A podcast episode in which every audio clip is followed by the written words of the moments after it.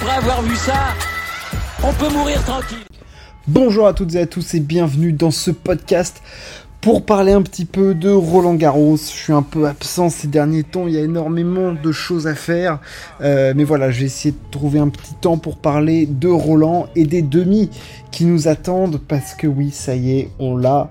Le choc Djokovic-Alcaraz aura bien lieu sur le cours Philippe Chatrier le vendredi 9 juin. Ça va être absolument démentiel euh, ce qui va se passer. Euh, tout le monde attendait ce choc et on l'a.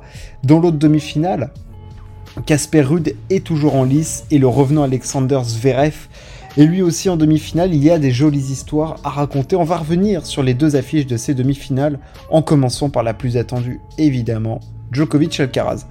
Euh, deux parcours que je qualifierais de différents pour euh, Djokovic et Alcaraz. Euh, Djokovic, je le dirais, en maîtrise moins. C'est-à-dire que hum, c'est Novak très solide. Novak, c'est pas le plus grand des Novak, Physiquement, je le trouve même euh, un petit peu parfois, il a du mal à rentrer dans ses matchs, euh, il a du mal à mettre la machine en route. Euh, je trouve que parfois il fait des fautes, il est parfois un petit peu pris de vitesse. Sais pas du grand grand Novak, mais en fait le truc c'est que au format grand chelem, avec du coup le temps de pouvoir se mettre dans le match et son niveau de jeu moyen qui fait qu'il bat 99% des joueurs du circuit, évidemment qu'il va gagner, gagne des matchs. Et le match face à Karen Kachanov ou les tie-breaks face à Davidovic Fokina en sont pour moi l'illustration parfaite, c'est-à-dire qu'on peut dominer Djokovic sur des sets, on peut même lui prendre des sets, mais lui en prendre trois, c'est absolument terrible, voire impossible à faire. On voit Fokina les deux premiers sets, il est un peu au-dessus de Djokovic, il joue un peu mieux, mais dès qu'il y a eu des moments de tension, et on va arriver sur un point encore plus important, dès que Djokovic a joué des tie-breaks dans ce Roland Garros, il ne commet plus une faute. Face à Kachanov 7 à 0, je crois que sur les 47 points qu'il joue dans les tie-breaks, il en gagne 35 et il fait 0 faute directe. Enfin, c'est des stats absolument démentielles dans les moments chauds.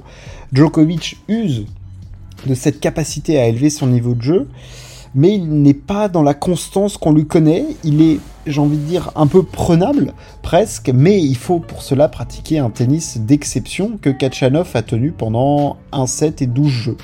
Euh, voilà, parce que le tie-break, euh, du coup, c'est là que ça a commencé à lâcher. Mais on avait vu que dans le quatrième set, Djokovic était un petit peu prenable, friable sur certains points. Euh. Mais voilà, ça reste Djokovic à battre. Il a la qualité de service, il la retrouve quand il faut. Les revers longs de ligne se mettent peu à peu en place.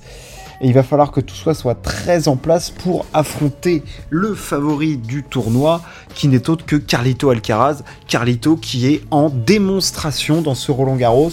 Il est rentré euh, tranquillement, il a perdu un set face à Taro Daniel, mais alors dès qu'on lui a mis une opposition, où on lui a dit attention, peut-être que Carlos il peut perdre un set, Moussetti, il l'a tordu en deux. Mais il l'a pris, il en a fait un cube, un Rubik's Cube, il l'a complété, il l'a terminé.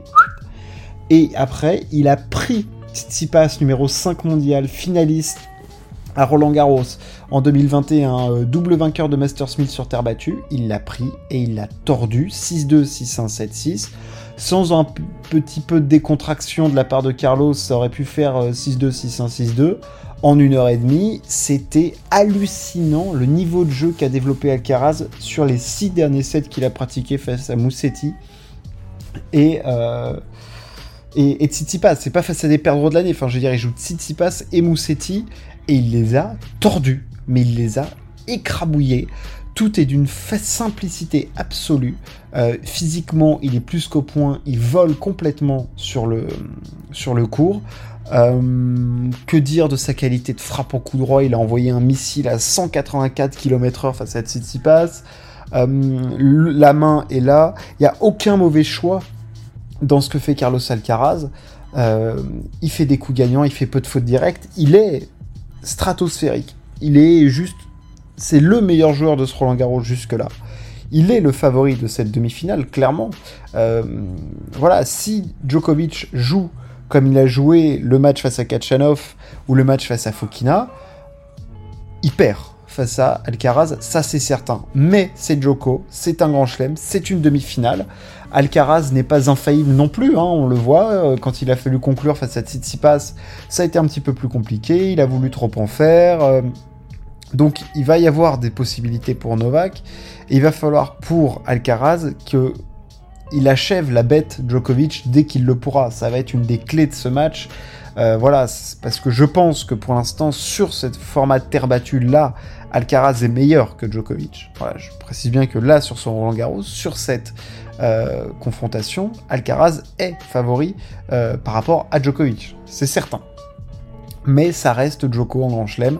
Il l'a dit, il y a le tennis tout au long de l'année. Et il y a le tennis en Grand Chelem. Et lui, ce qu'il pratique le mieux, c'est le tennis en Grand Chelem. Donc voilà, il fait une demi sans pratiquer son meilleur tennis, mais voilà, il joue euh, de façon, il joue des matchs accrochés, mais il gagne tous les moments importants. Donc, il est, il est quand même là, euh, l'ami, euh, l'ami Novak, et ça va être très compliqué d'aller le, d'aller le chercher. encore une fois, ça va être très compliqué d'aller le chercher. Mais Alcaraz aura les clés pour aller tenter de, prendre ce match face à Novak Djokovic. L'autre demi-finale. Alexander Zverev face à Casper Ruud. Alexander Zverev, mais d'où il sort? Qu'est-ce qu'il est en train de nous faire, Alexander Zverev? Euh, Lui qui euh, retrouvait le Châtrier face à Alex Molchan au deuxième tour, euh, Châtrier sur lequel il a connu bah, le moment le plus dur de sa carrière, cette blessure, ces déchirures des ligaments de la cheville face à, face à Nadal en demi-finale de Roland Garros, alors qu'il jouait le meilleur tennis de sa vie. Alexander Zverev produit pour moi un tennis qui est moins fort que celui de l'année dernière, mais ça reste une prouesse d'en être là où il en est euh, à cet instant-là. C'est juste, jamais je n'aurais misé sur un Zverev en demi-finale dans une partie de tableau avec euh, Sinner, avec, euh, Medvedev qui, qui jouait bien sur terre battue. je veux dire, voilà, il y avait pour moi, il n'allait pas en demi-finale Alexander Zverev, mais il l'a fait. Il a profité du coup bah, d'un tableau un petit peu plus ouvert, hein, où il bat, euh, il bat, il bat quand même Tiafoe et il bat Zverev, donc euh, enfin il bat Dimitrov, pardon, il s'auto-bat pas. Donc il y a quand même des matchs références et il va défendre les points du coup de cette demi-finale. Euh, et le match face à Rude, il va être hyper ouvert, mais Alexander Zverev, c'est surtout moi je trouve que l'histoire elle est tellement cool pour lui. Enfin je veux dire il en a tellement ça a été tellement dur, tellement injuste, tellement horrible pour lui euh, que là, commencer à retrouver vraiment le tennis, de pouvoir enchaîner les matchs à haut niveau, euh, je, pense que c'est une libération pour lui, quoi. J'en suis certain, j'en suis convaincu, et je suis euh, très heureux pour lui qu'il arrive à, nouveau à ce niveau-là, parce qu'il était quand même en 2023, enfin en 2022, au moment d'arriver à Roland Garros, il jouait un tennis absolument dingo. Euh, il va retrouver du coup Casper Ruud, Casper Ruud qui pour la deuxième année consécutive est en demi-finale de Roland Garros. Ça commence à être une habitude, hein. il va falloir commencer à sérieusement on le disait déjà en fin d'année dernière, mais il va quand même falloir sérieusement mettre du respect sur Casper Ruud, euh, qui a battu un Holger Rune qui était cuit physiquement. Un Holger Rune, c'était, l'inquiétude du début de tournoi. La question, c'était de savoir si Holger Rune avait un physique pour euh, aller loin en Grand Chelem et pour euh, gagner. La réponse, on l'avait quasi certainement. On savait que c'était non. On en a la, confirmation. Il y a beaucoup de choses à peaufiner dans le jeu euh, du Danois pour espérer plus dans ce type de tournoi, parce que on a bien vu ce qui fait la différence dans cette demi-finale entre Rune et Rude. Euh, c'est la constance, c'est la capacité à jouer juste, parce que oui, Rune il va sortir des coups exceptionnels, mais il va rater tellement de trucs. Euh, de façon aberrante en prenant des, prises de risque absolument folles en bout de course, des coups droits frappés à pleine puissance, euh, sans, marge et tout. Et, et Rude, il a joué son tennis. Et ça, ça fait 4-7. Euh, voilà, il y a eu une petite réaction de, de Runeux à un moment où, tout ce qui tentait rentrait. Je, pense que, que, Rude avait une, entre guillemets, une certaine marge euh, dans ce match, en tout cas ce niveau-là de la compétition. Je l'ai pas senti à aucun moment, je l'ai senti en stress. C'est logique que ce soit lui qui passe, et voilà, je pense que ça, ça ne fait que rajouter du crédit euh, au parcours qu'a fait Casper Tu ne fais pas deux finales de Grand Chelem euh, par la simple opération du, Saint-Esprit. Euh, donc Casper Rude, il est re en demi-finale, il est quatrième mondial, c'est pas pour rien. Voilà, il y, a des raisons à cela, et ce Roland Garros le prouve à nouveau. Il bat Holger Rune, euh, voilà, Holger Rune avait qu'à gagner ses matchs plus rapidement, euh, plus rapidement avant. Non, mais c'est vrai que et toujours Casper Rude, les tableaux, machin, il a de la réussite au tirage et tout. Ouais, mais les matchs, il les gagne, quoi. Enfin, je veux dire, euh, il fait finale à Roland, il fait finale au Masters, il fait finale à l'US Open, là, il fait demi de nouveau à Roland. Et il faut savoir que depuis 2019, le mec qui a gagné le plus de matchs sur terre battue, c'est Casper Rude c'est pas Tsitsipas, c'est pas Joko, c'est pas Nadal, euh, c'est Casper Ruud. Donc mettons du respect sur Casper Ruud, qui du coup euh, bah, va affronter Zverev dans une demi qui va être pour moi très ouverte. Je, voilà, je pense que l'avantage il est pour Rude, c'est lui le favori. Parce que je pense que physiquement il est un peu au-dessus.